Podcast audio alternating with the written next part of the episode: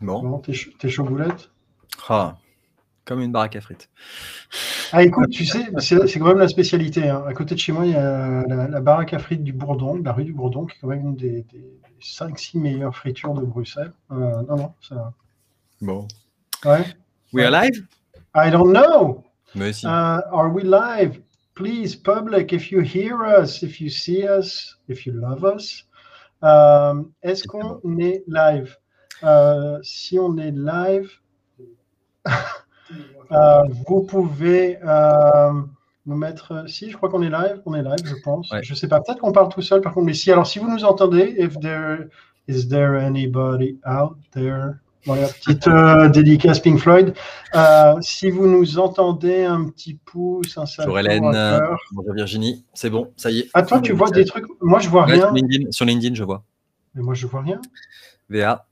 Bon. Ah, je vois VA. Je viens de voir VA. C'est parti, ça y est. Allez. Grégory aussi. Bon, et ben, bienvenue à toutes et tous pour ce 14e live euh, de Sourceur Non Peut-être. On, on va parler euh, onboarding aujourd'hui.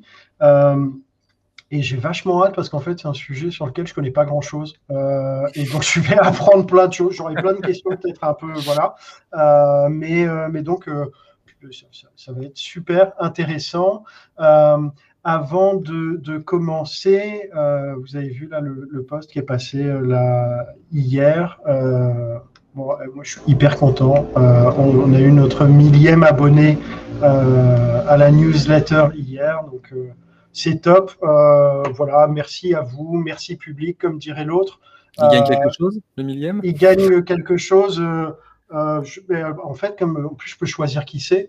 Euh, Qu'est-ce que ah, sous-huissier Quand on pourra tous se voir en vrai, on fera quelque chose dans un café, on pourra boire des tisanes ou des bonnes bières. Mais en tout cas, il gagne ma reconnaissance éternelle d'être passé de 9 999 à 1000.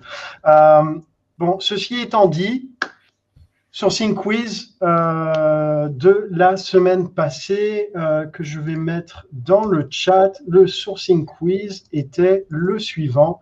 La balle jaune envahit Paris pour une fameuse quinzaine qui démarre aujourd'hui. J'ai été bluffé par la performance d'un joueur l'année dernière, n'est-ce pas Pierre-André? Son nom de famille fait écho à un personnage de bande dessinée qui commet de nombreuses gaffes. Comment s'appelle le reportage qui lui est consacré, sorti le 22 mai? Wink, wink. J'ai mimé, j'ai mimé, je me suis lâché. Euh, Thomas Pesquet. Voilà, euh, je mets ça dans le chat et c'est parti. Vous avez une petite dizaine, quinzaine de minutes. Euh, le temps de la revue de presse de Pierre-André. Alors, en revue de presse, aujourd'hui, Ouais, cette, hein, semaine. Hmm? C'est pas mal, moi j'aime bien une petite revue de presse. Mais oui, allez. Allons-y. Alors, qu'est-ce qui a attiré mon attention cette semaine? Alors, il y, a eu, il y avait un texte qui a attiré notre attention avec toujours beaucoup de, sus- enfin, de suspicion, de réaction, c'est sur l'IA. Ah ouais. On lit beaucoup de choses. Euh, on lit beaucoup de choses. Euh, et finalement, pas si inintéressant que ça, euh, au sens où, euh, bon, le- la première partie, d'ailleurs, c'est dit dans l'article aussi, donc c'est euh, le process de recrutement des stagiaires euh, en gestion pour Unilever, euh, a priori déployé en Belgique, euh, qui fait appel à une IA en tout cas, et avec que de l'IA sur les premières étapes. Euh, donc à la fois donc du test, bon et là euh, je dirais c'est de la psychométrie à la rigueur effectivement ça, ça, ça s'industrialise très bien. Et puis ensuite une interview qui en revanche est guidée par une IA euh, et enregistrée et, et analysée. Ouais. Intéressant, intéressant. Alors bon, sur le côté, est-ce qu'on a des billets ou pas? Forcément, il y en a. Il y a les- il y a l'être humain derrière. Maintenant, ce qui est intéressant, c'est finalement la généralisation finalement de l'assessment center. Et ça, Ouais. effectivement, euh, ça peut être un sujet. Alors, ça a quand même un coût, hein, parce que tout ça, ça, ça n'est pas gratuit. Et euh, là, ils le font. Ils le font alors sur des milliers. C'est vrai qu'ils ont des milliers euh, de CV. Euh, au niveau Ouais. monde, c'est considérable. Mais Clairement. ça peut être un sujet en tout cas intéressant. Ce qui est aussi intéressant, c'est qu'a priori, il y a quand même une bonne, un bon accueil. hein. Il y a une satisfaction interne et externe qui est plutôt, qui est plutôt très intéressante.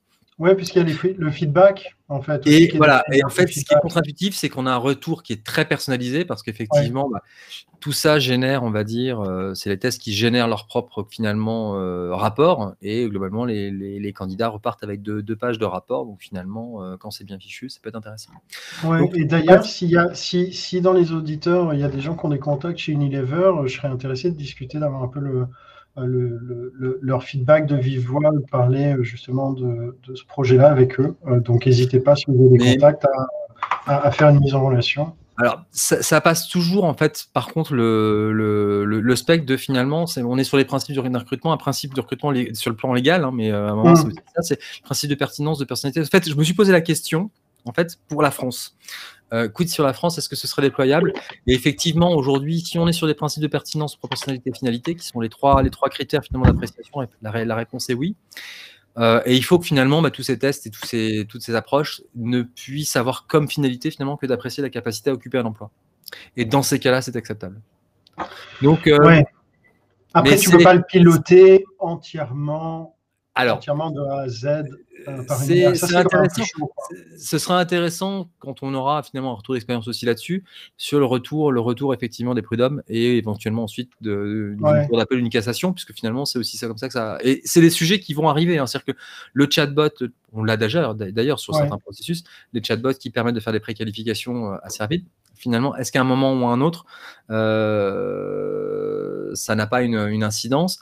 La responsabilité derrière, Mmh. Qui est responsable Enfin, bref, il y a euh, d'ailleurs, et ça, c'est pas lié uniquement au recrutement, finalement, c'est lié aussi à, l'introduction d'IA, finalement, dans, dans, des process, euh, dans les process humains. Ouais, mais tu vois, l'IA interviewer, enfin, analyser la com non verbale euh, pour en déduire, enfin, c'est quand même.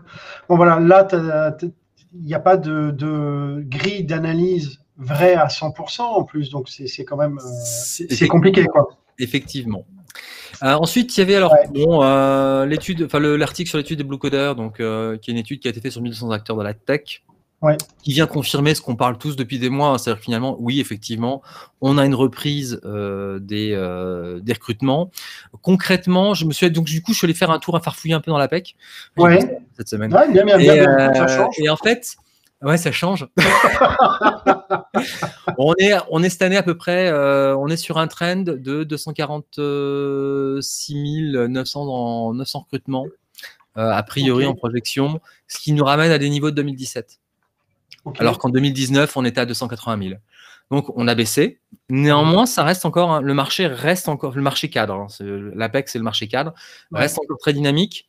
Et bon, bien sûr, on va retrouver euh, dans le trio de tête euh, l'IT, les commerciaux et tout ce qui est fonction en production. Euh, alors, ce qui est très intéressant malgré tout, c'est qu'on a des niveaux élevés. Pour autant, on a quand même des pans d'industrie qui ont souffert complètement et qui continuent à souffrir. Hein, la restauration, l'hôtellerie, le tourisme. Ça veut dire que par ailleurs, on a quand même, on va dire, une bonne reprise sur d'autres secteurs qui reprennent très très fort. Ouais. Et c'est ce qui fait que, bon, on, en, on, en a, on, a, tous discuté il y a quelques semaines, hein, euh, ton effondrement des, de, nos retours d'outreach, euh, où effectivement on a vu quasiment diviser par deux nos, nos outreach sur les populations, euh, sur les populations IT. D'ailleurs, il y a un énième article sur les campagnes d'email. Ouais. Bon, ouais, transition. transition. Ouais, t'as vu ça. en fait, et du coup, justement, pour, pour corroborer ça, euh, là, à l'heure actuelle, je suis à. Euh, moi, si je regarde mes, mes, mes, outreach sur du data engineer, je suis à 30% de taux de retour sur Paris, 45% en province, donc sur des campagnes avec 5, 5 outreach. Bon, je dirais l'article présente à nouveau comment, comment, euh, comment contacter. La petite nouveauté, c'est qu'effectivement, ils le font à partir de la, de la théorie et de l'outil DISC. Euh, qui est un outil finalement où on euh, comment dire, segmente les, les, personnalités en quatre, euh, en quatre profils. Ouais. Et tu fais une relance par, par type et voilà. Et on essaie de balayer finalement la complétude des profils selon les relances. alors, pour revenir un petit peu sur les, stats, donc j'ai 30-40% on va dire sur la data engineer. Là en ce moment, j'ai par ailleurs, j'ai fait de la direction commerciale il y a donc deux mois. J'étais alors sur des profils qui avaient leur CV en ligne, bien évidemment, je suis à 85% taux de retour. Et sur la population approchée en direct, je suis à 60% taux de retour. Et en fait, ce que moi, ce que j'ai remarqué, c'est que, parce que là, j'ai eu quelques postes, en, sur des postes de 4 dirigeants aujourd'hui, le, marché reste bon et avec des taux de retour. En revanche, sur effectivement la population la plus courtisée, c'est-à-dire finalement les 3-7 ans d'expérience, là, en ce moment, c'est l'enfer. Et puis, dernier article, bah, donc. il y avait juste un truc. Ça, Est-ce que tu as essayé euh, Moi, je n'ai pas encore essayé dans les, les tips qu'il donnait. C'est un truc qui pique à, Mike euh, Cohen. Dans les, les intitulés euh, d'email, de mettre le nom de l'employeur. En fait, et t'en servir comme levier pour avoir un taux d'ouverture. Ouais, en fait, moi, moi là-dessus, j'ai des taux d'ouverture qui sont. Enfin, j'ai des.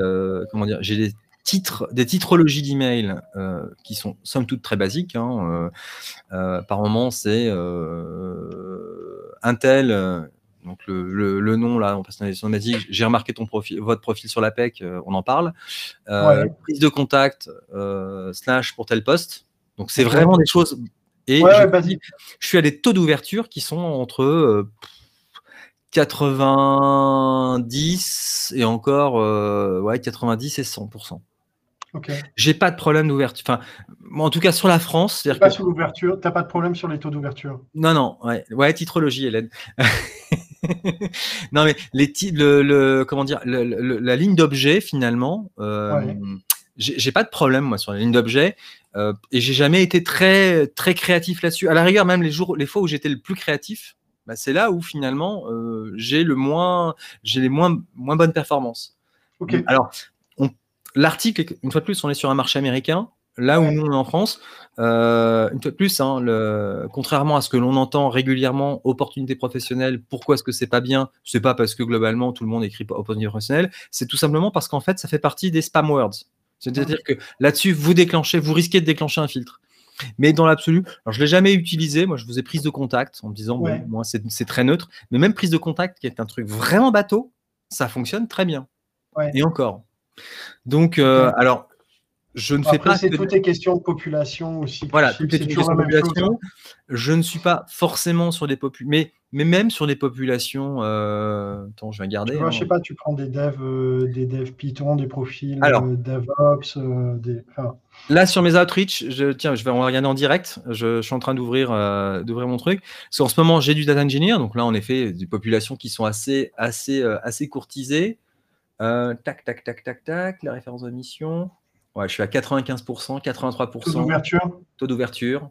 Euh, et mon objet, c'est quoi? C'est ah ouais, non, là, je l'ai mis. C'est un peu. Non, j'ai mis un truc un peu rigolo. Euh, donc, mais sur et sur des profils de Dev Java, puisque j'en ai aussi. Là, je suis sur quelque chose d'assez basique, qui est prise de contact client final je suis à 100% de taux d'ouverture. Taux d'ouverture, ok. en fait, le taux d'ouverture, il est aussi lié à une chose, au ciblage. Oui, tout à fait. Voilà. Dernière. Ok, dernière... Ouais, on avance parce que. Allez, on avance. Allez, on avance, mais c'est quand même. Vas-y. Prends ton temps. Et dernier sujet, bon, c'était finalement le, dernier article de, de, de, Benoît, euh, donc sur le blog Sourceur peut-être. Ouais, euh, voilà. Euh, sur euh, finalement donc le, Google Search, son troisième, son troisième article. Bon, ce qui est, ce qui est intéressant, c'est que là, finalement, bah, euh, Benoît nous présente la, philosophie, c'est-à-dire qu'il nous a présenté les opérateurs. Cette fois-ci, c'est comment il s'en sert. quel intérêt finalement Quel intérêt de lancer une recherche CV finalement sur le web? C'est pas de trouver un CV. On s'en moque de trouver un CV. C'est une fois de plus le but de la, du sourcing, c'est pas de trouver un profil, c'est de trouver des profils parce que c'est sur des profils qu'on fait un recrutement. Donc voilà, donc ça présente ça, c'est plutôt bien fait, c'est plutôt efficace, classique, mais c'est bien de le rappeler. C'est du, bon, c'est du bon Benoît, effectivement, d'arriver à trouver euh, un site où, euh, en analysant ensuite l'URL, tu arrives à reconstituer. Euh, c'est comme, ça qu'il avait... voilà, c'est comme ça qu'il avait trouvé le site d'Alumni à l'époque d'HEC ou de l'X, je sais plus, et sur lequel on avait investigué ensemble et on avait trouvé finalement Force et derrière on avait trouvé 24 000 profils. Quoi. Mm. Donc là, effectivement, tout d'un coup, c'est intéressant. Oui, ça fait du sens. Bon, nickel. Euh, merci Pierre-André. Euh, je vais. Euh, hop, hop, hop, hop. La, réponse a été donnée. J'ai un écho. Quelque part, j'ai un écho. Peut-être chez toi, Pierre-André? Non, chez moi? Non, j'ai pas d'écho. Bon, c'est pas grave. Tout, le son est bon pour tout le monde. N'hésitez pas, faites un petit, un petit signe. Hop. Alors, donc, Le sourcing quiz. Euh, on parlait d'un personnage de BD euh, qui fait des gaffes, donc ça c'est quand même Gaston. Euh, c'est un joueur de tennis et c'est un reportage sorti le 22 mai. Donc assez classiquement, il suffit juste de bien identifier les mots-clés, taper entrée. Voilà, accepter bien sûr les conditions Google et on tombe sur Hugo Gaston et Là, vous voyez en deuxième résultat, Retour sur Terre, intérieur sport inédit le 22 mai et le Wink Wink, Thomas Pesquet, c'était pour avoir un double check au cas où, euh, retour sur Terre, parce que Thomas, fait, tout à fait, c'est celui qui fait le tour de la planète en ce moment. Voilà, euh, bravo à toutes celles et ceux qui l'ont trouvé. Tu as vu, là, j'ai réussi à trouver le résultat rapidement, on n'a pas perdu trop de monde, je pense. Top. On va rentrer dans le vif du sujet euh, qui est l'onboarding. Et donc, je vais faire monter sur scène Léo, Bernard et Johan Kless euh, qui vont venir discuter avec nous. Léo, bienvenue. Pour ceux qui ne te connaîtraient pas encore, est-ce que tu peux te présenter qui tu es, que fais-tu? Yes, euh, moi ce que j'adore c'est créer des choses et je le fais dans le milieu des RH au sens large. Alors je sais qu'on est parmi des sourceurs, donc déjà dire qu'on est recruteur c'est dur, dire qu'on est sourceur c'est encore plus dur. Moi je suis un peu un, en partie un traître, j'accepterai, dans le sens où aujourd'hui, euh, après, après 4-5 ans à faire un coup des RH, un coup du recrutement et à me dire que plus jamais de ma vie je ferai des RH, au final, dans mon job actuel, je me suis dit, euh, j'ai rejoint en fait une boîte, ils ont quatre fondateurs et je suis arrivé en tant qu'employé numéro 1 pour tout construire la partie RH. Donc en fait, je pense que dans ces contextes-là, je peux bien faire des RH parce qu'en fait, quand tu crées la culture, quand tu crées les process, l'impact que tu as après en tant que recruteur est beaucoup plus fort que si tu arrives et que c'est déjà trop tard et que tu dois subir tout ce qui se passe. Donc aujourd'hui, moi, ce que j'aime bien faire, c'est créer des choses. Je fais dans une petite boîte où on est aujourd'hui neuf personnes euh, et donc je fais tout, tout, tout, tout, tout ce qui est en lien avec ces gens-là. Voilà ma petite vie. Ah, top, merci Léo. Écoute, il n'y a pas que des sourceurs qui nous écoutent, mais aussi des recruteurs. On est une communauté ouverte. Euh, écoute, Johan, bienvenue, ravi de faire ta connaissance. Euh, non, je déconne. Euh, ben, tu nous avais manqué. Merci d'être revenu nous voir pour parler euh, d'onboarding. Pour ceux qui ne t'avaient pas écouté la première fois ou qui ne se souviennent plus de qui tu es ou qui ne te connaissent pas, qui es-tu, ta vie, ton œuvre? Mon œuvre, il faudra attendre un peu que je sois mort. le, premier tiers. Le premier tiers. Euh, Johan Claire, je suis donc Employer Branding et Sourcing Manager à la STIP, donc Société de Transport euh, Urbain de Bruxelles. Euh, et voilà, bah, on est un tout petit peu plus que chez Léo. On est presque, on est presque 10 000. Et donc voilà, et je cherche des candidats, on cherche plus ou moins 1000 candidats par an, en moyenne, 1000 à 1200 candidats par an. Enfin, on essaye de chercher. On essaye de les trouver plutôt. Ouais, vous les cherchez, vous essayez de les trouver. Bon, mais c'est bien, c'est la, la, bonne transition parce que donc, euh, quand vous les trouvez, à un moment, il, faut les onboarder. Euh, alors, c'est ce que je disais en intro. Moi, l'onboarding, c'est un truc que je ne connais pas grand-chose. Donc, je commençais par une question de béotien. Euh, l'onboarding, c'est quoi, Léo, pour toi? Hum, quand souvent on me demande de le définir, je dis que c'est la, fin du recrutement. Et du coup, si tu ne fais pas d'onboarding, tu n'as pas fini ton recrutement. Euh, parce qu'en fait, il y a une forte chance que la personne parte potentiellement si son onboarding se passe mal. Et donc, si tu es en tant que recruteur ou recruteuse, si on a envie de bien faire et qu'on n'a pas envie de remplacer ce même job quatre mois plus tard, l'onboarding est la manière de closer et de s'assurer que tout marche bien. Et on peut dire que ça finit jusqu'à la période d'essai et tu es censé être un minimum engagé jusqu'au moment où la personne valide ta période d'essai. C'est l'onboarding pour moi. Ok, top. Merci Léo. Pour toi, Johan, c'est quoi l'onboarding? Ben, je, enfin, je crois qu'on est assez alignés. Maintenant, je crois que jusqu'à la fin de la, période d'essai ou les premiers six mois, c'est un peu, euh, ou les premiers 100 jours, c'est un peu euh, ce qui se fait euh, dans chaque boîte. Là où la question se pose, c'est où commence l'onboarding. C'est toujours la même question. Est-ce qu'on parle de pre-boarding, de, de, début d'onboarding, enfin quoi que ce soit? Pour moi, l'onboarding, à la limite, commencerait pratiquement au premier contact qu'on a avec le, candidat, parce que l'idée, c'est quand même de l'amener à bord. Donc, je crois que la première, euh, la, première impression que, se fait le candidat du contact qu'il a et de la boîte qui est derrière, ben, commence déjà là. Oui, parce que euh, j'avais vu ça en lisant un article. Il y a un sondage de Corn Ferry qui dit qu'en gros, je crois que c'est euh, 98-98% des dirigeants qui pensent que c'est un facteur essentiel pour la rétention euh, des candidats. Est-ce que euh, dans vos expériences, est-ce que vous avez déjà des expériences de boîte où l'onboarding se fait pas ou se fait plutôt de manière rock'n'roll et de manière euh, des expériences où il se fait de manière un peu plus structurée? Quels impacts? Est-ce que vous avez déjà pu le constater? Parce que ça fait du sens logiquement de se dire si tu n'accompagnes pas la personne, elle ne va pas développer de sentiment d'appartenance et il y a moins d'engagement. Euh, mais est-ce que vous avez déjà eu un, un vécu là-dessus, euh, Léo? Hmm, je pense, bah, à titre personnel, euh, j'ai dû travailler dans du coup 6 ou 7 boîtes euh, depuis que je commence à travailler et j'ai jamais eu un bon onboarding. Euh, et soit dans du conseil, dans des grands groupes, genre même du L'Oréal par exemple, ne propose pas un onboarding de qualité alors que tu te dis c'est L'Oréal. et des startups qui se veulent avoir la meilleure culture du monde ont des fois zéro onboarding tout court. Le pire restera toujours une de mes boîtes où je reportais du coup directement au, fondateur qui est arrivé, qui m'a balancé un ordi d'occasion, il m'a dit Allez Sans rien. Il avait bienvenu quand même. C'est Allez, tiens Et du coup, l'ordi ne marchait pas, j'avais pas le code Wi-Fi, j'avais aucune licence, j'avais rien. Et, du coup, le, à l'heure de, de manger, c'est bon, bah, on va manger à tout à l'heure, Léo. Ah ouais. Voilà, donc en fait, du coup, quand tu connais ça, et que tu connais des choses après équivalentes en mode euh, pire, après c'est facile de mettre en place quelque chose de, de qualité. Et donc il y a plein de choses faciles qu'on peut faire pour avoir un onboarding. Mais c'est vrai que fréquemment, je trouve que c'est les gens pensent qu'ils le font bien, mais peut-être que je suis hyper exigeant. Mais pour le coup, vu que là, cette expérience, en fait, ça montre que je suis pas exigeant parce que n'importe quoi est mieux que ça, en fait. Euh, et pourtant, j'ai jamais eu d'expérience euh, digne de ce nom dans mes onboarding euh, du tout. Et quand j'en parle à, à, des amis ou des collègues, c'est toujours la même chose. On, ça se passe jamais bien, en fait. Il y a, personne ne te dit, mon premier jour, c'était fantastique. Ça arrive très peu. Ok.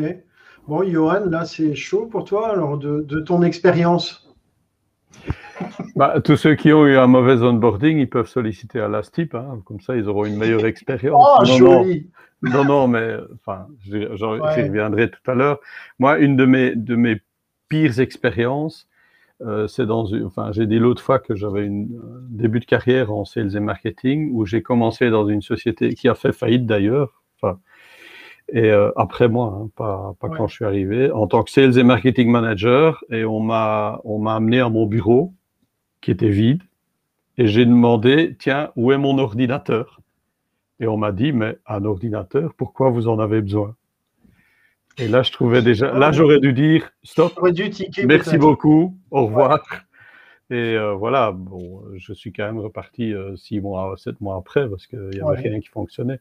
Mais c'est vrai que le, le, le, le, premier, le premier, euh, premier abord ou le premier contact, ou comme on dit, on n'a jamais, on n'a jamais qu'une chance d'avoir une première bonne impression, de faire une première bonne impression. Bah, chez nous, ça arrive quand même euh, de temps en temps que les gens arrivent et que le PC n'est pas prêt. Et je trouve, je trouve ça dommage. Parce que tu arrives, euh, tu n'as pas de PC, tu commences ta première journée en tournant les pouces, c'est quand même pas, c'est un peu dommage d'en arriver là. Bon, la plupart du temps, on trouve très vite une solution. Mais c'est vrai que dans une boîte comme la nôtre, ben, c'est pas toujours évident de, de, de, créer un automatisme pour être sûr que chaque onboarding est nickel. Quoi. On en parle quand même de, de, d'une cinquantaine euh, à plus par mois. Donc, ben, parfois, il y a un, un enrouage quelque part qui reste coincé. Et voilà, ça arrive. Et aujourd'hui, c'est processé chez vous? Il y a un process RH qui inhérent. Oui, et il y a déjà longtemps, quand, quand je suis arrivé, il y a dix ans, je crois que très peu de temps après, on a, on a déjà à ce moment-là structuré, enfin revu, mais surtout structuré tout l'onboarding en disant euh, qu'est-ce qu'on fait, quelles sont les phases, etc. Et on a aussi introduit à ce moment-là ce qu'on nous on appelle la journée découverte, mhm. c'est-à-dire que euh, il y a l'onboarding avec toutes les facettes, euh, contact avec le manager, HR administration, enfin batch, PC, euh, smartphone, etc. Mais à côté de ça, on organise une journée découverte, c'est-à-dire que euh, par groupe de plus ou moins 25, on visite plusieurs sites avec tout le groupe et tout le monde est mélangé. Mm. Et je trouve ça bien parce que, premièrement, ben, pour beaucoup de personnes, c'est une des rares fois où ils voient d'autres sites. On a quand même tendance à rester dans son petit bureau ou sa, sa petite place. Et puis tout le monde n'a pas un job où on a l'occasion d'aller visiter à gauche, à droite. Il y en a presque une trentaine de sites à travers Bruxelles. Et en même temps, il y, a des, il y a là déjà des contacts qui se font entre des gens qui, seraient, qui se rencontreraient probablement jamais. Mm. Entre un futur manager et un mécanicien, par exemple, ou un, tu vois. Donc, je trouve ça très, euh, très, euh, allez, très constructif. Et puis, avant, pour éviter euh, les heures et les heures de PowerPoint où tout le monde s'endort, euh, on a créé une espèce de mini quiz, en fait, pour, pour donner euh, des infos sur les valeurs, sur le réseau, des trucs comme ça. Et ça, ça se passe après le lunch, l'après-midi. OK. Mais maintenant, on est nouveau en phase où on est en train de tout revoir. Je crois que c'est toi, Johan, qui, euh, qui disait ça, mais tu sais, on parle du, du candidate experience euh, et donc vraiment du trajet du candidat. On met des efforts de dingue pour sourcer, identifier, contacter, mettre des process euh, de recrutement qui soient adaptés, sexy, assez rapides, mais pas trop. Enfin voilà, il y a beaucoup de réflexions là-dessus. Euh, mais est-ce que dans ce contexte-là, l'onboarding commence pas avant l'embauche? Oui, bien sûr. Bien sûr, et c'est ce qu'on est en train de. On a refait un, petit groupe de travail. Et euh, en fait, on est. Enfin, moi, je suis venu avec un tableau. Enfin, à nouveau, hein, on revient à nos bases, l'Excel. voilà. sais pas, le jour où l'Excel disparaît, tout le monde va être euh, ah, il y a Google dans les problèmes quand même. Voilà.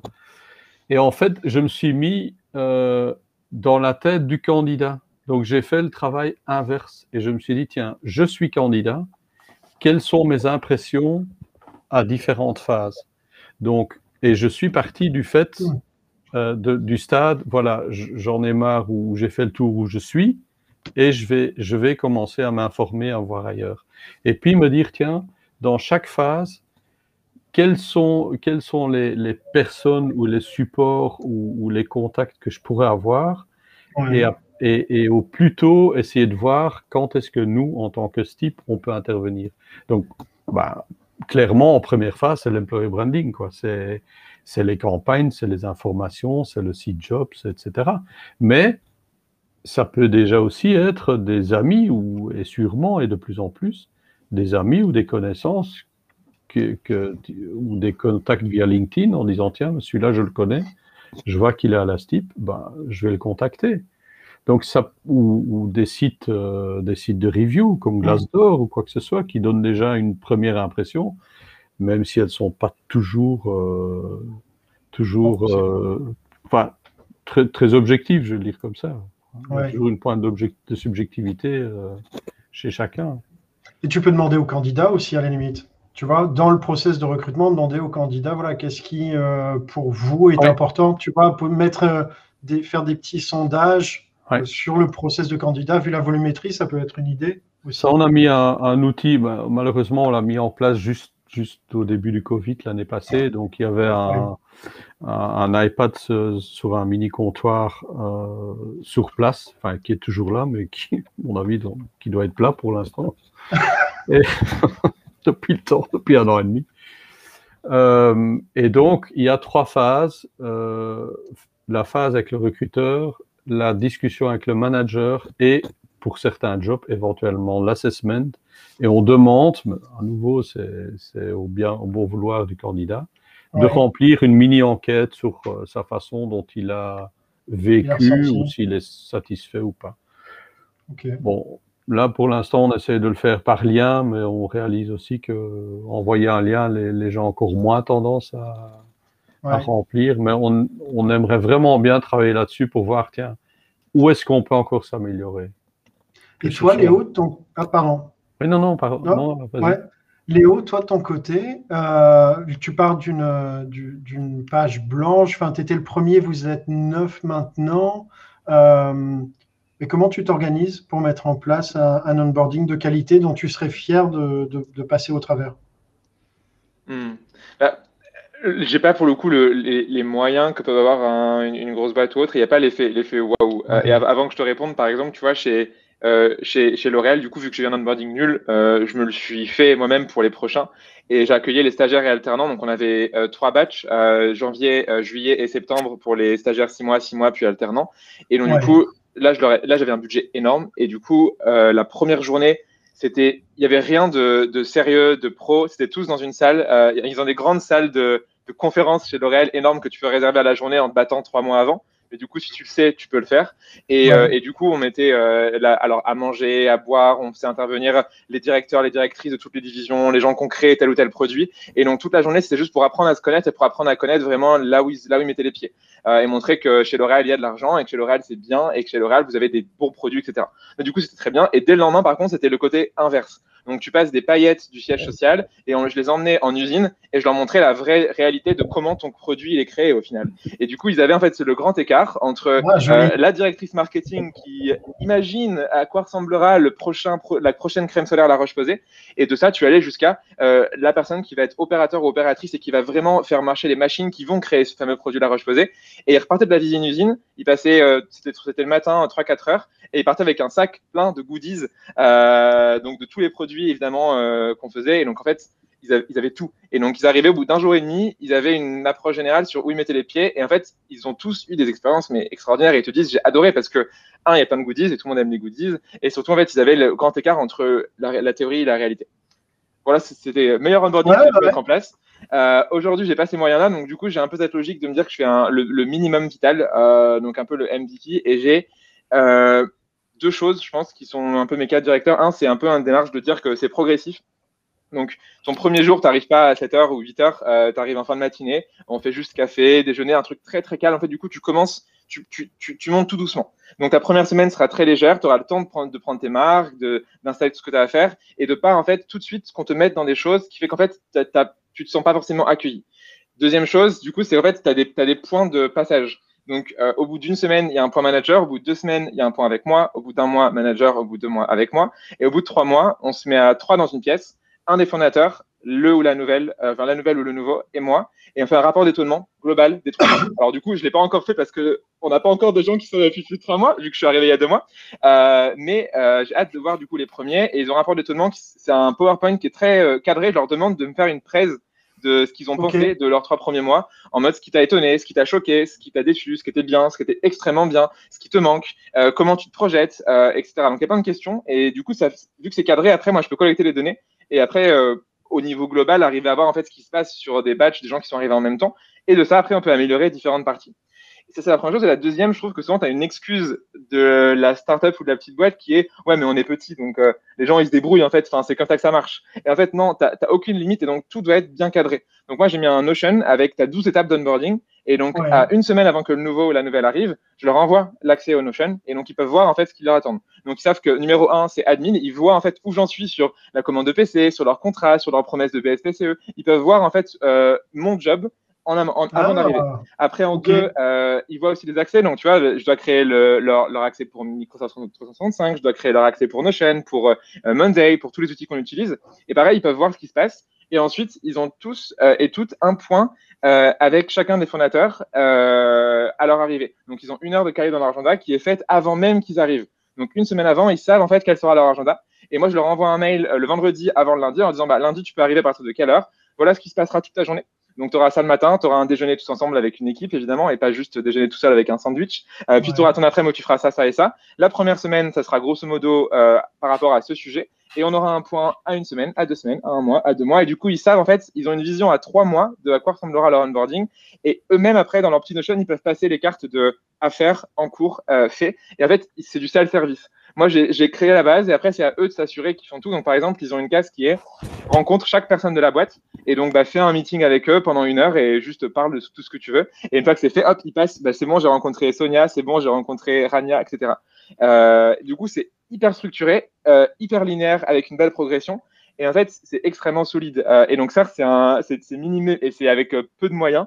Mais au moins, les gens savent à quoi s'attendre et ils se sentent surtout extrêmement accueillis le premier jour. Voilà où j'en suis pour l'instant.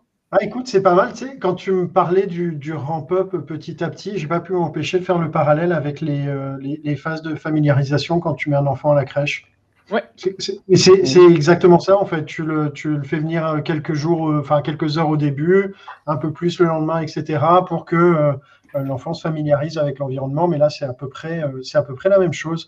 J'aime bien ta donné, c'était une question que je voulais poser, mais alors, euh, pour le coup, là, tu as répondu, mais effectivement, l'onboarding, ça commence pas, à première vue, que au moment où la personne arrive dans l'entreprise physiquement, mm. mais tu peux avoir des temps de latence de quelques semaines, quelques mois. Mm.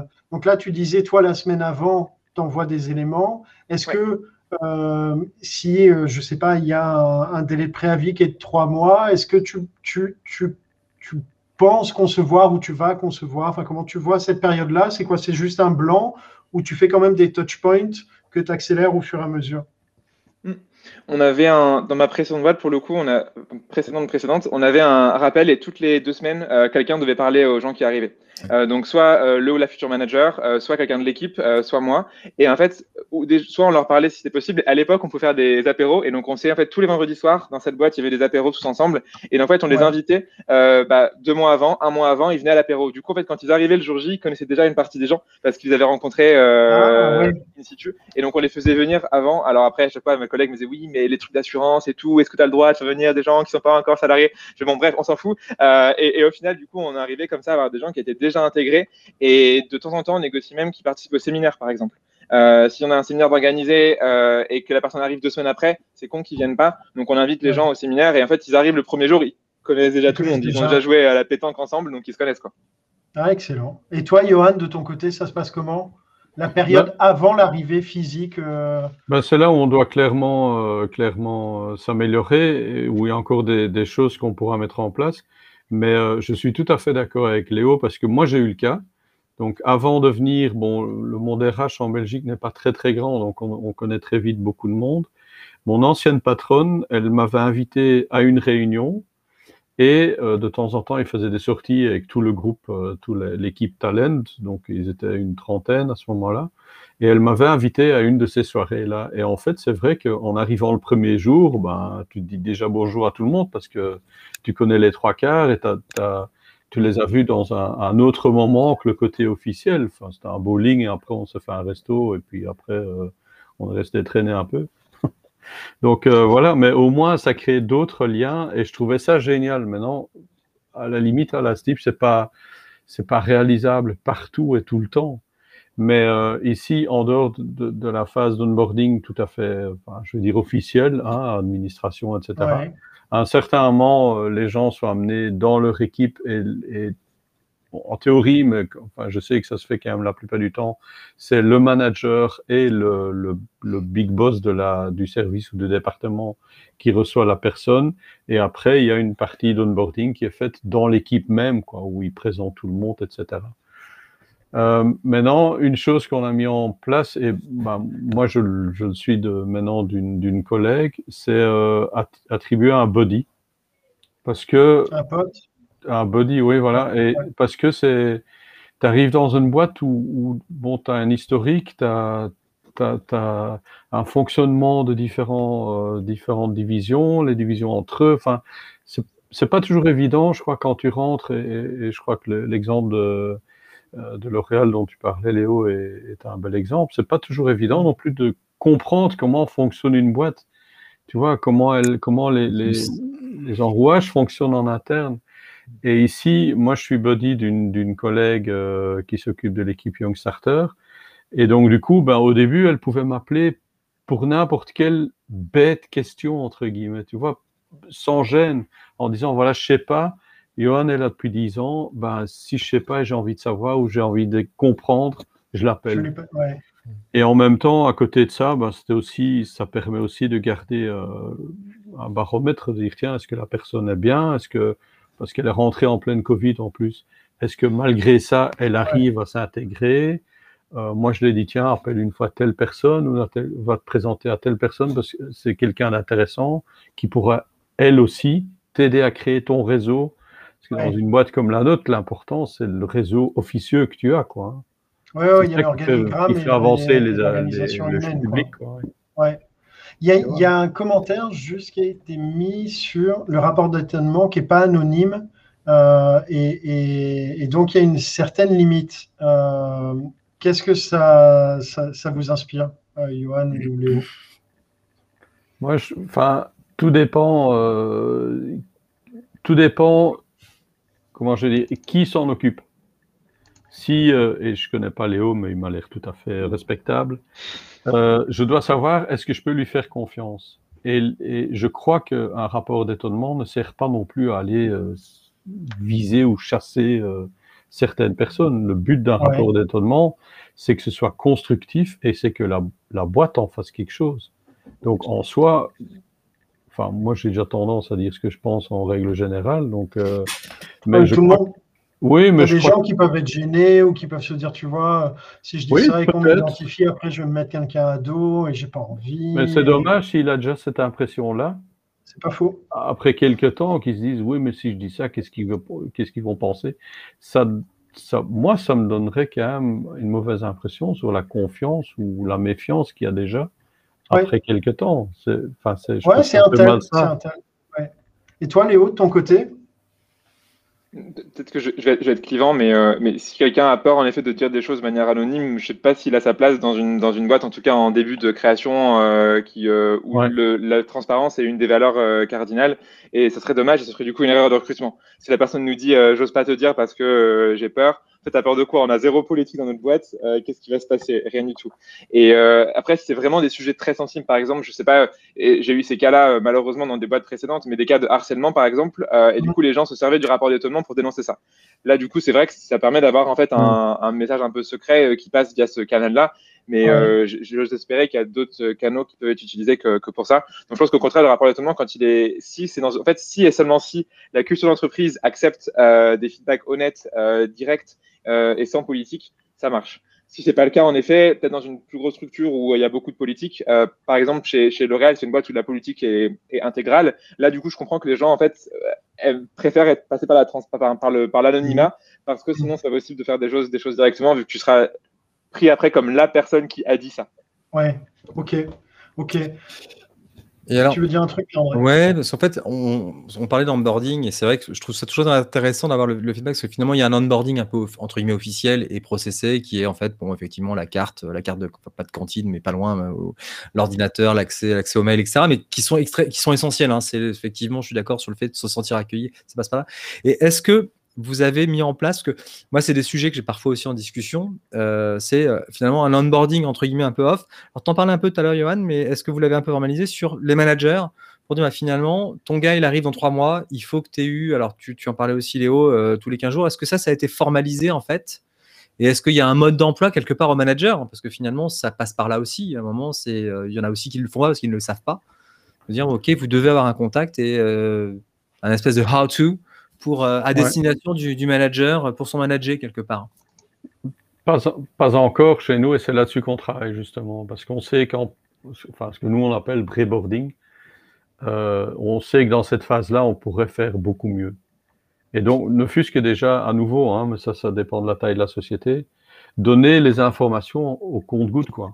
Pour mm. pas qu'on arrive le premier jour en disant, voilà, tous nos folders, le règlement de travail, euh, tous nos, nos policiers, bla, et lisez ça pour dans deux jours. Non. Moi, j'ai reçu plein de documents le premier jour dans le temps. Moi, je sais même pas où ils sont, en fait. je les ai jamais ouverts. Donc, à la limite, pré-mâcher l'info et, les donner au compte-goutte serait déjà une bonne chose, mais aussi dire, tiens, aujourd'hui, c'est passé ça, on, on voulait bêtement t'en faire part parce que c'est sympa pour nous et comme tu feras partie de l'équipe, ben, on, voudrait quelque part que tu partages déjà. Ah, maintenant, est-ce qu'on va structurer ça? Euh, Je n'en sais rien. Je crois que je crois que dans une société comme la nôtre, le plus facile, c'est d'avoir une appli qui gère en, façon automatisée, automatisée mhm. ou semi-automatisée quand même une partie de cette partie-là. Après, est-ce qu'il y a des, des, des pré-meetings et tout ça qui s'organisent? Ça dépend un peu des, des, managers, en fait. Mais qui peuvent moi, moi, je l'ai fait. Enfin, moi, je l'ai fait pour certaines de mes collaboratrices. Mais euh, donc, ma première euh, collaboratrice dans le temps, ben, je l'ai invitée au team building alors qu'elle rentrait qu'un mois après. Oui, c'est ce que disait Léo aussi, sur le, fait d'inviter les gens un peu avant. s'il y a moyen de le faire, moi je conseillerais de le faire parce que ça, ça permet de, de, créer des premiers contacts. Bon, la plupart du temps, dans un tout autre contexte, le verre à la main, les langues se délient déjà plus facilement, et puis voilà, et on, on, on goûte un peu, même s'il y a une, une, une, ambiance dans la société, on goûte quand même euh, l'ambiance interéquipe, en fin de compte, 10 000 ou 9, c'est quand même avec ton équipe que tu vas travailler le plus. et ça, c'est une, une, question, tu, tu, tu m'y amènes en parlant de séminaire ou euh, de verre en main. Il euh, y a, y a l'onboarding euh, pré-Covid, il y a l'onboarding Covid et il y a l'après-Covid. Euh, Léo, c'est quoi toi ta, ta vision sur l'évolution pré, pendant et, et est-ce que le poste sera différent du pendant ou pas pour vous? Hmm, je pense qu'on va pas mal changer. Le, le, là, je généralise, hein, pas forcément dans ma boîte actuelle, mais le, le pré, parce qu'elle n'était pas là avant le Covid. Et euh, le pré-boarding, c'était principalement du non-dit et, euh, et, du coup, avec des verres à la main, c'était plus du, du, physique. Et du coup, c'est les gens qui avaient l'information qui la passaient à d'autres. Et je trouve qu'il y avait quand même très peu de décrits. Euh, et le, la période Covid a forcé les gens déjà à faire des sortes de handbook, alors qu'ils soient euh, en format digital ou en format papier. Euh, mais ça a forcé à mettre, à poser des choses. En tout cas, j'espère que la plupart des boîtes ont fait ça parce que si tu fais un, onboarding à distance et qu'il n'y a rien d'écrit et que c'est juste des, des, des, des, phrases comme ça un peu en l'air, c'est compliqué de s'onboarder. Et je pense que le après sera peut-être un mix des deux. Euh, nous, c'est enfin, ce qu'on a choisi. On, va avoir un modèle hybride euh, euh, par, choix et, même quand, on aura fini et qu'il y aura plus de, de confinement ou quoi, tout le monde pourra choisir de travailler d'où il veut quand il veut. Et donc, en fait, on a un mix. Mais par contre, il faut que l'expérience soit similaire. Et donc, euh, entre quelqu'un qui sera au bureau et quelqu'un qui sera chez lui, parce qu'on aura des gens qui seront full remote et des gens qui seront au bureau tout le temps, des gens qui feront les deux. Euh, Et il faut, il faut pas que tu aies de différence. C'est le grand risque, mais là, on, de manière plus générale, le grand risque du remote, mais c'est de faire des fractures entre les différents types de travailleurs et travailleuses. Et donc là, faut, on, nous, on va s'assurer d'avoir la même chose. Donc, par exemple, on aura un, un pack euh, d'onboarding qui va être envoyé. Donc, c'est avec un, un, petit, un petit suite, un t-shirt, mug, etc. Et ça, les gens recevront ça chez eux une semaine avant leur arrivée, avec une consigne qui est tu le gardes pour le premier jour parce que le premier jour, ils font un unboxing euh, en direct euh, euh, avec tout le monde. Et les gens qui arrivent en physique, c'est la même chose. Euh, du coup, ce sera, ils auront exactement la, même chose et ils l'auront pas par contre euh, en, amont, ils l'auront le jour J parce qu'ils seront dans le bureau le jour J et donc pareil, ils l'ouvriront en direct, mais avec tout le monde aussi. Et les, alors là, du coup, les fondateurs sont pas d'accord, mais, euh, mais, on verra. Mais le but, c'est que en fait, les one-to-one qu'ils auront avec les fondateurs, chacun, chaque nouveau et chaque nouvelle, ça sera toujours à, à, distance si possible pour qu'il y ait la même expérience entre des gens à distance et des gens en physique. Donc même s'ils sont au bureau ensemble, on essaiera de faire avec un jour où ils ne sont pas là pour qu'en fait l'expérience soit vraiment lissée et soit, tout, et soit la même.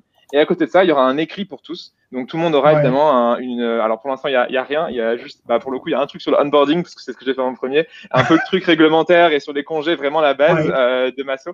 Mais demain, il y aura vraiment une sorte de handbook euh, digital où tout le monde pourra se reporter s'ils ont des, euh, s'ils ont des, euh, des questions. Ok. Là, ça répond à la question. Ouais, ouais, la, le risque, il est vraiment d'avoir des situations différentes. Et on aura tous des modes remote, des modes hybrides, je pense, dans notre boîte. Et donc, il faut faire attention à ce que ce soit lissé euh, vers le haut si possible et qu'il n'y ait pas de fracture entre les gens qui arrivent sur, site et chez eux. Et ok, c'est vrai, c'est un point d'attention important quand même.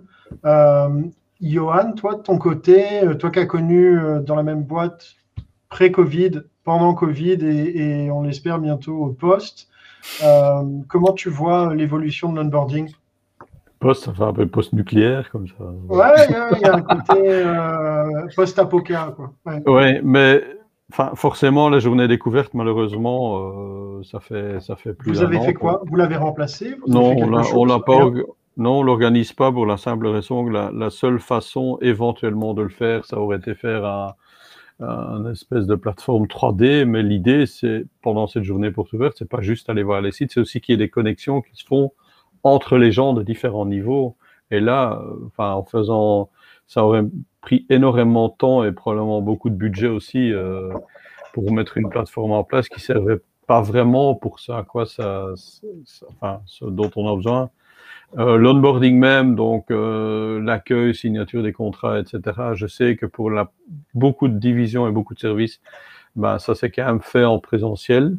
Hein, en gardant toutes les conditions, etc. Euh, Pas de signature à distance, PDF envoyé, signé, renvoyé? Non, la plupart sont venus. Euh, on essayait quand même de faire venir. Bon, il y en a peut-être qui n'ont pas voulu ou pour, lesquels on s'est organisé autrement, mais on essayait quand même de faire venir les gens au moins une fois au bureau, même si malheureusement euh, ça faisait ça faisait plus peur et ça rendait plus dépressif qu'autre chose parce que tout était vide. Il n'y avait aucune vie dans, dans, tout le siège social. Mais, euh, et je sais que derrière ça, pour, pour, tous les gens qui ont commencé en Covid, on a quand même insisté très fort euh, auprès du manager pour dire restez bien en contact avec la personne et allez faire un check régulièrement, euh, même avec votre équipe et envers la personne, pour voir si tout se passe bien et en espérant qu'on se voit le plus vite possible. Maintenant, le post-Covid, ben, c'est la grande question parce qu'on est en, mais alors en plein dans l'actualité. Il y a un design sprint qui court maintenant, cette semaine, dont on a un résultat dans deux heures et dix minutes. Et donc voilà, et la question c'était qu'est-ce qu'on va faire, qu'est-ce qu'on va créer comme nouvelle philosophie de travail pour que les gens se sentent bien et travaillent bien, pas pas pour travailler bien à nouveau, parce que ça met une espèce de pression, euh, mais pour que les gens se sentent bien et se sentent bien dans un environnement et travaillent bien. Et une des idées, parce que j'étais au, début, j'ai pas fait partie du design sprint parce que enfin, je trouvais que j'étais déjà trop influencé par tout ce que je lisais euh, dans les articles, etc. Mais une, une des, des choses qui est revenue, c'est si on commençait par dans notre cas, donner moins d'importance au siège social, euh, siège social, par exemple. Parce qu'on parle toujours de la tour d'ivoire, hein, et que justement, on profite du travail hybride pour créer des satellites, des bureaux satellites à travers tous les sites. Ben, d'office, on aurait déjà beaucoup plus d'interaction entre. Euh, enfin, moi, je vais la plupart du temps, je vais à ce qu'on appelle l'atrium c'est le siège social. Mais si je vais euh, à Delta, enfin, toi, tu connais Bruxelles, Nicolas, si je vais à Delta ou si je vais à Rennes, ou voilà, je croiserai d'autres personnes que je vois jamais. Et ça créerait, des, ça créerait déjà d'autres liens. Et je verrais aussi plus ce qui se passe sur le terrain, alors que ici, bah, on a la journée découverte. Et après, je crois que loi de Pareto, 80%, son bureau, il connaît plus que son bureau pour le restant du temps qu'il a à la STIP. Donc, on, est en train de chambouler tout de nouveau. On, aime bien, on n'a pas encore assez de boulot, on aime bien rebalancer tout et rechanger tout. Et moi, j'y crois. J'y crois, c'est peut-être une solution pour revoir et recréer le boulot et les contacts différemment oui, tout à fait. Que la façon dont ça s'est passé les, les 50 dernières années. quoi. Hein. Quelqu'un qui est au siège social ou au siège central, c'est quand même rare qu'il ait des contacts. Nous, par notre métier, quand on va faire des, des interviews et tout ça de collègues pour les ambassadeurs, ben nous, on voyage avec notre équipe. Mais ce n'est pas le cas euh, pour, pour 90% des RH pratiquement. Rien, rien qu'RH déjà. Tu, parlais d'onboarding euh, virtuel, je ne sais pas si c'est le truc que tu as posté, Léo, mais j'avais euh, vu qu'il y avait euh, des solutions qui commençaient à sortir où tu as une, une virtualisation du bureau, de l'office space, de l'open space, et donc avec des salles de réunion en mode un peu Sims, quoi, un peu plus joli, où tu peux te balader, aller dans une salle de réunion, euh, avec un accès à des outils, des whiteboards, etc. partagés euh, pour faire des réunions en, virtuel. C'est euh, ça, c'est des choses qu'à un moment vous pensez utiliser, mettre en. J'ai aucune idée des coûts de ces trucs-là. tu avais déjà entendu parler de ça, Johan, ou pas du tout? Moi, j'ai entendu parler. Ben, je vois que Léo met des, liens. Moi, il n'y a pas tellement longtemps, j'ai découvert Uptail. Et je me suis dit que c'était peut-être bien, pas rien que pour l'onboarding, mais peut-être une solution en plus pour le travail hybride. Mais là, c'est bon, on est parti dans, dans une toute autre discussion. Euh, moi, j'ai, enfin, parce que Ptel, je crois que tu as une espèce de, d'hologramme comme ça. Hein, enfin... Des caméras en fait qui vont filmer en 360 et après, du coup, tu peux reproduire ton usine par exemple et euh, tu peux ah, cliquer, c'est hyper interactif. Euh. C'est, vraiment le, le, réel que tu remodélises. C'est pas une... Google Maps, si tu veux. Et après, du coup, tu peux cliquer, c'est interactif. Par exemple, tu as une question, tu as, as, un opérateur qui va arriver, qui va te dire, bah voilà, ici, qu'est-ce qu'il faut faire? Et ça apprend les gens. Par exemple, ils s'en servent beaucoup à Uptel. Ils ont des clients dans les usines pour les gens qui sont prestataires et qui viennent juste euh, tous les 2-3 jours par mois. Euh, en fait, du coup, pour les former aux règles de sécurité, plutôt que de le faire en direct, en vrai, etc., ils leur demandent de passer une ou deux heures sur Uptail et de passer sur les, sur les règles de sécurité. Et quand ils arrivent, ils ont déjà vu la base et ils savent comment ça marche. Euh, et c'est la même chose, vu que c'est vraiment le vrai environnement qui est reproduit à l'identique. Et donc, il n'y a pas de surprise quand ils arrivent, c'est pareil. Quoi. Ah, ce que j'ai vu, c'est vraiment euh, bah, à ce jour le meilleur outil que j'ai vu en tout cas. Ok. Euh, alors, j'ai encore deux questions. si je peux juste rajouter un truc, c'est peut-être mon côté vieux jeu ou hein, old school, mais moi je reste persuadé. C'est mieux, dit old school que vieux jeu. Hein. Ça fait plus new age. Non, je, sais pas si, je sais jamais si on peut utiliser de l'anglais en, France. Donc, euh. de toute façon, on est sur LinkedIn, donc c'est bon. lien, lien dedans. Euh, je, je, reste persuadé que le contact direct, enfin, c'est la base. C'est encore toujours, on a tendance à peut-être trop vite aussi chercher des solutions euh, 3D, digi digitales, etc. Alors que une poignée de main, euh, une discussion en face à face, c'est quand même, euh, c'est quand même ce qui est encore le, plus solide, je trouve, pour créer des liens. On n'en peut plus de nos, écrans. Ben non, mais c'est ça. Et moi, quand, je suis arrivé euh, à la STIP, c'est peut-être une bonne chose, mais alors de l'autre côté, pour les candidats ou pour les nouveaux employés, au début, je me suis forcé à jamais envoyer de mail ou de téléphone ou d'appeler ou d'appeler par téléphone. Donc, dès que j'avais une question, j'allais chaque fois chez les gens. Et parfois, je quittais les sites et j'allais demander, je donnais rendez-vous à d'autres personnes pour discuter, parfois 10 minutes, mais d'un truc en direct. Et mon ancienne patronne a dit, c'est dingue, elle dit, parce qu'après quelques mois, tu as, presque un réseau aussi grand que moi depuis, euh, depuis 35 ans que je suis là. Et je crois que c'est juste, il faut pas avoir peur non plus en tant que nouvel employé d'aller vers les gens. Enfin, Le, premier mode de communication, j'arrête pas de le dire, c'est quand même euh, le parler. Quoi. Enfin, On est trop vite par mail ou par. Euh, tu vois, c'est facile, on envoie un mail et puis voilà, n'a qu'à se débrouiller avec. Ah, c'est asynchrone, donc euh, ouais. Voilà, alors que se lever et aller vers la personne, ça prend peut-être un, peu plus d'effort ou un peu plus de temps, mais on crée des liens dix fois plus forts et, dix fois plus rapidement. tu veux réagir à ça, Léo? Ouais, je vais prendre la, la, le, le, parti inverse. Euh. Et, euh, parce que je trouve que ça, ça va dépendre des gens. Euh, et si on est hyper extraverti, on va adorer faire ça. Mais je trouve qu'aujourd'hui, on parle de plus en plus de, la diversité dans, tous ces, dans toutes ces formes.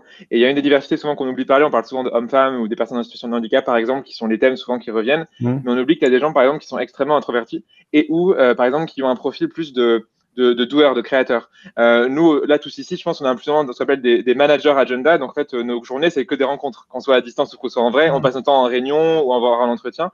Mais par exemple, quelqu'un qui va être développeur ou qui va être graphiste, en fait, eux, leur quotidien, ça va être d'être focus, d'être concentré sur des tâches, de les faire bien. Et potentiellement, euh, ils peuvent être, euh, je dis pas qu'ils le sont, mais il y, a, euh, si quelqu'un est introverti et en plus à, et, un, et créateur et non pas manager, en fait, c'est, on va avoir une tendance à préférer un onboarding euh, en self-service où on va nous-mêmes euh, lire des choses, lire des docs, mmh. et on va pas, pas vouloir soit être dérangé, soit aller déranger des gens. Non, soit parce qu'on n'ose pas, parce qu'on est trop timide, soit parce que tout simplement il y a des, euh, les gens se disent bah voilà moi euh, ce qui me fait, ce que j'adore c'est faire des choses sur Photoshop.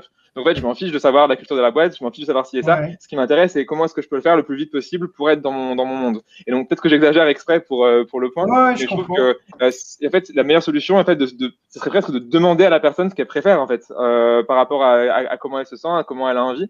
Et je sais que ça, ça peut-être ça, on ne dirait pas, mais je suis, je suis plus introverti qu'extraverti, et je tendance à préférer lire des choses, euh, regarder des choses en amont, écouter des choses à mon, à mon rythme, à mon temps et quand j'ai envie, plutôt que des situations de, de, de, live en vrai avec des vrais gens, où du coup j'ai plus ce côté mince, mais comment ça va être perçu, comment ça va être dit, et est-ce que euh, et, et, souvent je préfère écouter que dire des choses, et donc du coup bah, en fait peut-être qu'on perd des éléments là-dessus, et, et, si on n'a qu'une seule manière de faire, c'est là où du coup ça peut être euh, euh ça peut être un, un peu compliqué. Ok. Donc prendre les. Euh, c'est bien, c'est intéressant parce que parce que les, les, les, deux points font du sens mmh. vraiment. Euh, question, euh, parce que le temps file, moi j'ai encore une, tripotée de questions, mais euh, L'onboarding, comme je vous dit, moi, ce n'est pas, pas un domaine sur lequel j'ai beaucoup bossé, mais je me dis, par exemple, les gens qui partent en maladie longue durée, les gens qui ont des opérations, partent, je ne sais pas, prennent des années sabbatiques, peu importe, et qui reviennent. Est-ce que ça fait du sens de faire un onboarding à ce moment-là? Je parle pour chez nous, en tout cas, ça a été, ça a été ça a été euh, structuré, c'est-à-dire que euh, le manager, on attend de lui qu'il ait d'abord une discussion euh, au moment où la personne revient, ne fût-ce que déjà pour voir, et ça paraît con, mais que la personne ne soit pas revenue trop tôt. Parce que la casse. Ben, enfin, parfois, il y, a, il y, a, aussi beaucoup de gens qui disent oui, mais non, ça va mieux, ça va mieux. Et puis quand on creuse un peu, on voit que ça va pas vraiment mieux. Quelqu'un qui a, par exemple, euh, subit une, grosse dépression, c'est quand même c'est quand même pas toujours évident de savoir. Euh, c'est pas parce que lui trouve qu'il va mieux que tout va bien. Que tout va mieux. Ouais, ouais, tout à fait. donc les managers, on a, on a eu des, des formations en une formation en absentéisme et en, en, en, euh, comment, en accueil de, de, gens après une longue maladie. Maintenant, si possible, mais à nouveau, hein, GDPR oblige. Euh, si, si le, la personne qui est longtemps absente euh, est d'accord, ce qui est bien, c'est de garder contact sans trop s'immiscer, mais toujours montrer, voilà, je suis là. Et bon, on a, on a une collègue qui est dans le cas, ben, régulièrement, je lui envoie un message en disant, voilà, je suis là, je force rien. Si tu veux parler, parce que peut-être que, voilà, tu en as peut-être marre de tourner en rond chez toi, si tu veux parler, pas du boulot, mais de n'importe quoi, tu, gardes le, tu gardes le lien en fait. Oui, je suis personne de confiance en même temps, donc ça, bon, ça aide peut-être aussi. Mais voilà, je garde le contact en disant voilà, je suis là si tu veux parler, si tu veux juste dire euh, parler de tout et de rien, ou, ou, voilà, ou vider, euh, euh, cracher le, morceau parce que tu sais pas à qui parler, ça arrive aussi. Mais tu vois, dans le, quand les gens partent, euh, par exemple, un an ou, deux ans, ça peut arriver dans certaines entreprises et reviennent. Euh, est-ce que ça fait pas du sens de les réonboarder euh, proprement? Bien sûr. Léo, t'en penses quoi? Alors, je suis pas sûr que tu, tu l'as, enfin là, tu l'as pas vécu d'office, mais euh, Même avant, j'ai jamais vécu de situation comme ça. Je pense, si, si, je, pense à c'est lié à la question de la culture d'entreprise encore une fois. Et si par exemple tu te forces à, écrire des choses et tu vois à, écrire des, s'il y a je sais pas des, des monthly ou les gens, enfin des, des, réunions mensuelles où les gens expliquent la stratégie de la boîte, les objectifs, en fait de donner accès tout simplement à ces, à ces documents à la personne pour en fait revenir mois après mois sur ce qui s'est passé depuis son départ euh, et, et, surtout ne pas créer un peu de, s'il y a des choses qui, sont graves, entre guillemets, ou importantes qui vont se passer, ne, ne pas les laisser faire. Par exemple, j'ai une ancienne de mes ancienne collègue qui est revenue de son congé mat et on lui a, on lui a annoncé que bah, son ancienne collègue était devenue sa boss et elle a découvert le jour de sa reprise et c'est quelqu'un qu'elle appréciait pas forcément plus que ça, donc on adore quoi. Euh, et ce genre de choses, bah, c'est des choses qui doivent être euh, précisées pendant l'absence des gens. Après, il y a aussi ce côté où est-ce qu'on veut, si les gens sont absents pour une raison de santé, pour une raison de est-ce qu'on veut vraiment les déranger avec du travail? Et donc en fait, ça serait plus, tu crées un peu une sorte de plateforme en libre accès où du coup tu mets des choses sur cette personne, tu lui mets, euh, quand il y a vraiment des choses qui comptent, on les rajoute, on, on, les met là, euh, et les gens peuvent après regarder quand ils ont quand ils ont envie quoi. Mais je pense ouais, je sais pas, j'ai pas, j'ai pas vécu, donc j'ai pas d'expérience concrète, mais une dose subtile entre les choses qui auraient été écrites, les comptes rendus, les rapports, etc. à revoir, et entre eux, s'il y a des gros changements, les annoncer. Par exemple, telle personne s'en va, telle personne arrive, euh, on lance tel pays, euh, des choses qui changent, quoi. Pierre-André, tu, veux, tu voulais réagir? Non, non, mais la remarque de Léo est juste hein, sur le droit à la déconnexion et tous les sujets, effectivement, là-dessus, c'est touchy. C'est vrai qu'effectivement, la solution de se dire finalement, il existe un endroit où euh, les, les, les, informations sont en libre accès, mais mmh. sans non plus transgresser quelque part ce droit, ce droit de, d'être en retrait de l'entreprise pour 36 raisons hein, et, euh, et, rester conforme à la législation, parce que c'est vrai que c'est aussi, il y a aussi ce contexte-là. Après, tu pourrais aussi envisager le fait de ne pas essayer d'optimiser le temps où la personne est partie, mais à partir du moment où elle dit elle revient, de faire un onboarding encore progressif pendant 3-4 jours, une semaine, tu vois, plutôt que de le faire pendant qu'elle est partie, la laisser partir et quand elle revient, dire voilà, la première semaine où tu reviens, c'est relax, on repart pas à 100 et, euh, et, de faire un ramp-up. Mais bon, après, euh, voilà, c'est Johan, ouais Enfin, ici, je prends, je prends l'exemple concret de, de, ma collègue. Ben, elle est dans la boucle de, de certains rapports de projets et de, de réunions. Est-ce qu'elle les lit ou pas? C'est libre à elle. Ouais. Ça, elle fait ce qu'elle veut.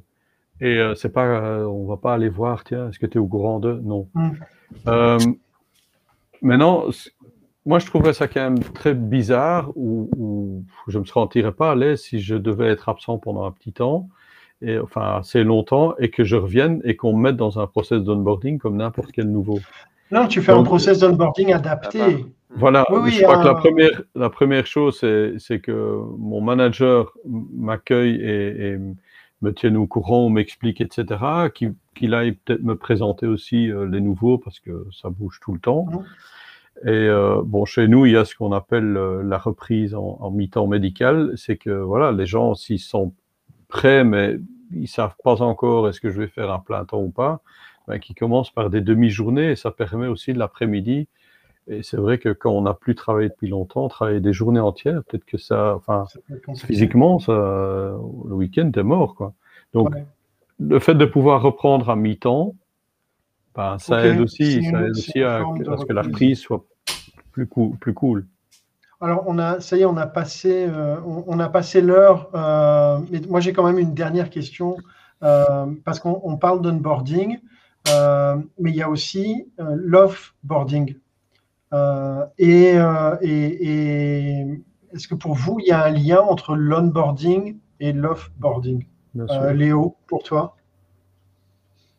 Hmm, je je verrais pas de lien direct. Pour moi, c'est un peu un process à part. Et, euh, après, tu peux expliquer à l'arrivée ce qui se passe quand les personnes partent.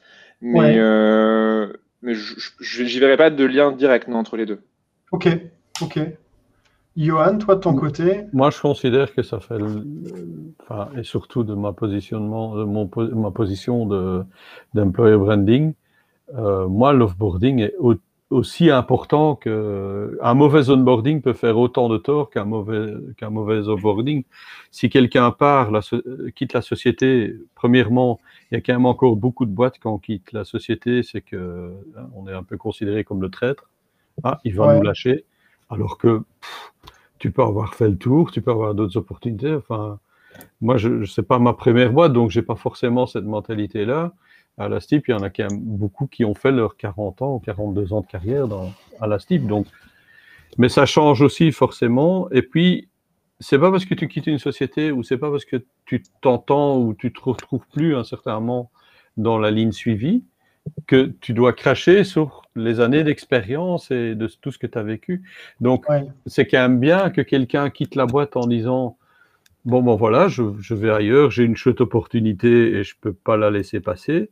Mais par contre, je n'oublie pas et je conseille à tous ceux qui veulent de certainement voir euh, ce que la. STIP leur a à leur proposer. Donc l'un n'empêche pas l'autre, je trouve. Et je sais chez nous, forcément, par la force des choses, il y a, il y a, il y a certains offboarding qui sont pas très bien passés. Et moi, Ouais. je me dis que voilà, c'est nouveau quelqu'un qui va peut-être aller dire Du mal. du mal, Ouais, alors le- que c'est juste une personne qui a mal géré et c'est pas les 10 000 qui fonctionnent mal. Quoi. Le, le- le lien, en fait, c'est euh, l'employer branding entre les deux, globalement, c'est ça? Tu es ambassadeur. hein? Ouais, Un- Ah, Quelqu'un qui quitte, c'est un ambassadeur aussi. hein? potentiel. Oui, enfin, oui, oui, non, c'est ça l'ambassadeur. se passe d'une manière bien, ou oui. Ouais. Quand Ouais, ça se passe ouais. mal, non. Euh, on- là, on, on va arriver vers euh, la, la fin. Euh, un, un- un dernier mot, Léo, est-ce que tu, tu aurais un mot de la fin? Juste un mot, ça peut être. Un- Non, ça peut être une phrase ou deux, hein, une expression de la fin. Hmm, Pivoine. Je dirais, je dirais deux, deux- deux choses. Euh, un, il faut s'assurer que l'onboarding, ça soit la meilleure journée, slash la meilleure semaine de la vie du collaborateur ou de la collaboratrice. Il faut tout faire pour que ça soit maximum préparé, que les gens en interne, tout, tout le monde sache que quelqu'un arrive euh, et qu'en fait, vraiment, ils rentrent chez eux le soir en disant à leur euh, partenaire, euh, conjoint, conjointe, enfant, peu importe, ami, c'est trop bien, j'adore cette boîte, je suis trop content, j'ai fait le bon choix. Si c'est autre chose, on a échoué dans l'onboarding. Et la deuxième chose, euh, ce serait que euh, les rendre acteurs en fait de l'onboarding des suivants. Euh, du coup, systématiquement dans toutes mes boîtes, même si les onboarding étaient différents, mais à chaque fois, du coup, je me demandais bah, qu'est-ce que tu changerais, qu'est-ce que tu modifierais et comment tu le formulerais. Et du coup, chaque personne vivait un onboarding différent parce qu'il était euh, amélioré en fait de ce qui avait été fait précédemment. Et du coup, ça donnait à la fin des learning qui étaient de qualité extraordinaire. Euh, où, euh, où, les gens, en fait, il n'y avait plus rien à rajouter. C'est un process d'amélioration continue, en fait. Quoi. Exactement. C'est un, un, produit vivant, en fait. Euh, c'est tout comme, un, comme une, une, application que tu aurais. Enfin, vraiment, c'est un produit où tu as, as, des features, tu les priorises, tu les, tu les rajoutes. Et il faut voir ça comme un produit que, que tu, qui s'améliore vis-à-vis des feedbacks des, des, utilisateurs qui sont les salariés. Ce seraient mes deux conclusions. À faire attention. Ouais, merci Léo. Euh, Johan, de ton côté? J'ai pas, je suis tout à fait d'accord avec ce que dit Léo. J'ai pas grand chose à rajouter. Euh, je, chez, enfin, chez nous aussi, on est en train d'essayer d'améliorer parce que il y a toujours moyen de faire mieux. Il faut pas oublier de rester critique euh, envers soi-même ou envers ses process, etc. Qu'on a tendance, une fois qu'ils sont, ils sont mis en place, qu'on a tendance à laisser vivre pendant dix ans. Et puis, je, enfin, je répète, la, la, la meilleure, la meilleure, euh, une des choses qu'on oublie parfois, c'est la parole, quoi. C'est la communication, c'est de se parler tant, euh, tant euh, l'employeur que l'employé. Si quelque chose ne va pas, il faut pas avoir peur de le dire dans l'idée de améliorons les choses, pas critiquer. avoir un contexte sécurisant pour ça, ouais. Oui, parce que bon, critiquer pour critiquer, ça n'intéresse pas. Enfin, moi, ça m'intéresse déjà pas et ça sert à rien. Mais si c'est dans l'idée de dire tiens, ben, à mon onboarding, euh, il s'est passé ça et ça, je trouvais ça un peu bizarre. Ou, j'ai, mm. dites-le, dites-le, parce que ça servira, comme dit Léo, au prochain et, et enfin, toujours dans, dans, dans l'idée de mon métier, à l'amélioration de l'image de la société aussi en tant qu'employeur. Donc, tout le monde est, tout le monde est gagnant, quoi. Top. L'école des femmes. Voilà, le mot de la fin. Euh, merci Léo, euh, merci Johan. Euh, Avec plaisir. Vous êtes prêté à, cette heure de discussion. C'était super agréable de vous avoir. moi, en tout cas, je ressors avec une vision un peu plus claire et, et, plus riche de vos, de vos expériences. Merci pour ça. la semaine prochaine, on va aborder un sujet qui est intéressant aussi. comment former ces hiring managers? Euh, et, la relation qu'on a au hiring manager. Ça, c'est un sujet qui est dense aussi. On parlera de ça avec Julien Simoes et Camille Goni. Euh, ce sera vendredi prochain à 13h sur SNP Live. Bon, à passer un bon vendredi après-midi. J'essaie de faire la voix un peu de présentateur. Mais je... un bon vendredi, euh, applaudissements. Un bon vendredi, un bon, j'allais dire un bon dimanche, tu vois. un bon week-end et, euh, et, à bientôt. Salut tout le monde. Merci Nicolas, merci André, merci Joël, merci à vous. ciao. ciao.